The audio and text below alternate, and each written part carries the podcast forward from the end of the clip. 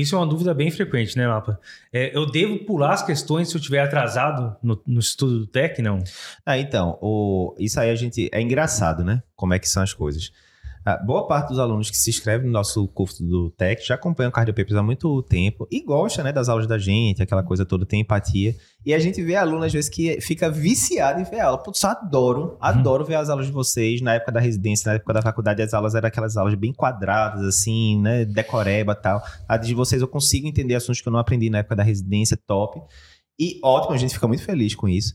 Mas a pessoa tem que ter cuidado para não ficar viciado em, em teoria apenas, né? Ah, quero Sim. ver aula, quero ver aula, quero ver aula. Porque, em última instância, o que vai lhe passar na prova não é você ver X aulas, é acertar X questões. Exatamente. Então, às vezes a gente vê o pessoal que é perfeccionista e fala: não, todo final de mês a gente faz um simulado com trocentas questões, centenas de questões, muito mais do que cai na prova.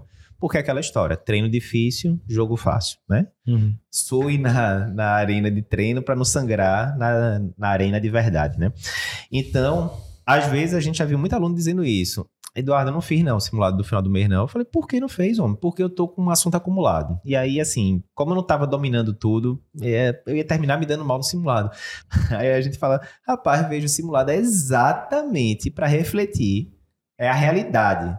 Uhum. Você a realidade não se adapta a você, você se adapta à realidade. Então você está enxergando de forma Sim. objetiva. Eu estou dominando tanto quanto eu deveria, né? E veja, se você não está com 100% do assunto em dia, isso vai, muito provavelmente vai acontecer na hora da prova também. Vai ter assunto que você fala, rapaz, se eu pudesse eu estudar mais um mês aqui congênita, porque eu não estou achando dominado. Adivinha, a gente quando fez a prova de título, Figueiredo, você estava 100% confiante quando você foi fazer a prova de título? Tava uns 40, 50%. Óbvio que não tava. Não, eu tinha aquela impressão quando a gente ia fazer a prova de título na época, até porque não tinha o GPS do Cardio Paper, não tinha, né, o Cardio Tava na loucura de plantão, né, estudando pouco. Eu, é, a impressão que eu tinha algumas horas que se eu mexesse a cabeça muito rápido, assim, a, a informação ia cair, ia escorrer assim, eu ia perder aquela, aquele insight. Porque na época da gente não tinha essa molezinha de GPS Cardio Paper, era tudo ali, a sangue, suor e lágrimas, pergunta fulano, pergunta ciclano, aquela confusão, uhum. tentar arranjar prova antiga. Agora está muito mais bem delineado para a pessoa.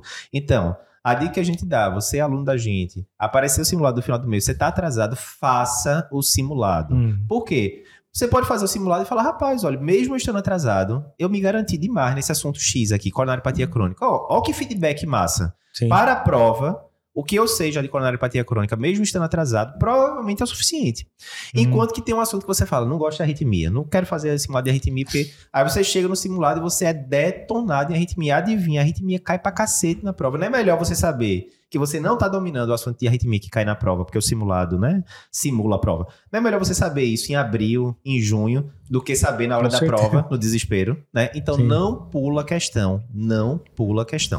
E mais uma hashtag, treino difícil, guerra fácil. Então se você está treinando muito, a, a, a probabilidade de você não brigar com a questão, de você acertar, é bem maior.